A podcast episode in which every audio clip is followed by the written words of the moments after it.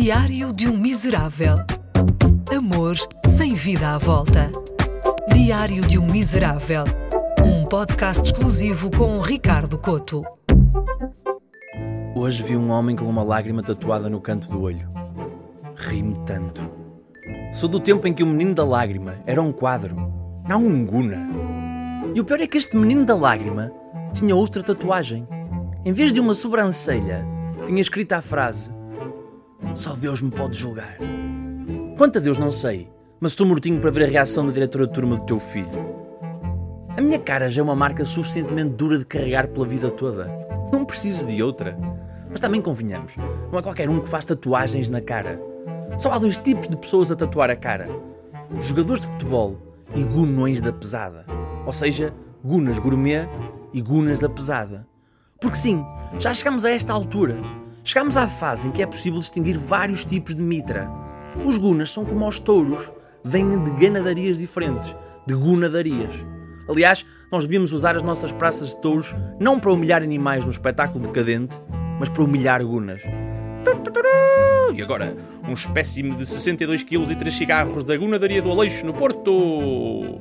E lá vinha o Guna, que em vez de uma toalha vermelha, ia atrás de mortalhas. É Guna lindo! É Guna lindo! Acho que era a vingança perfeita por todos os anos de bullying. De cada vez que um Guna falhasse a mortalha, é como se nos devolvessem um cêntimo do dinheiro para o lanche roubado ao longo dos anos.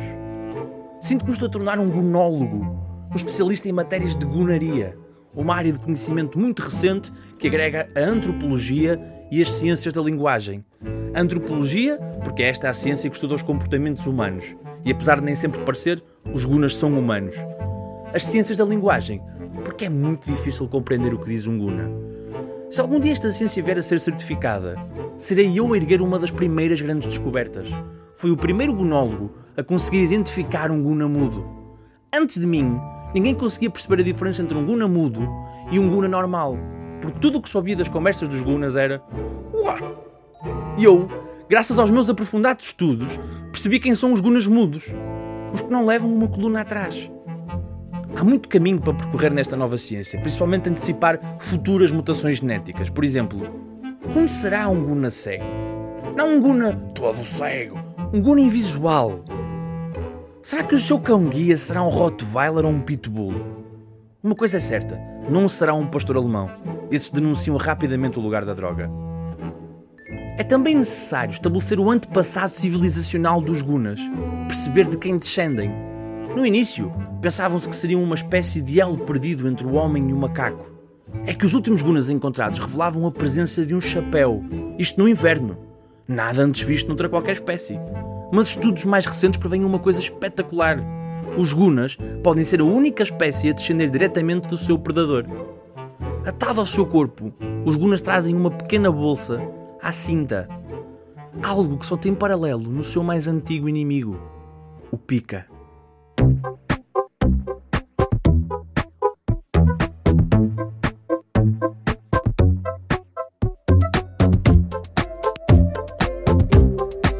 Diário de um Miserável. Um podcast exclusivo com Ricardo Coto.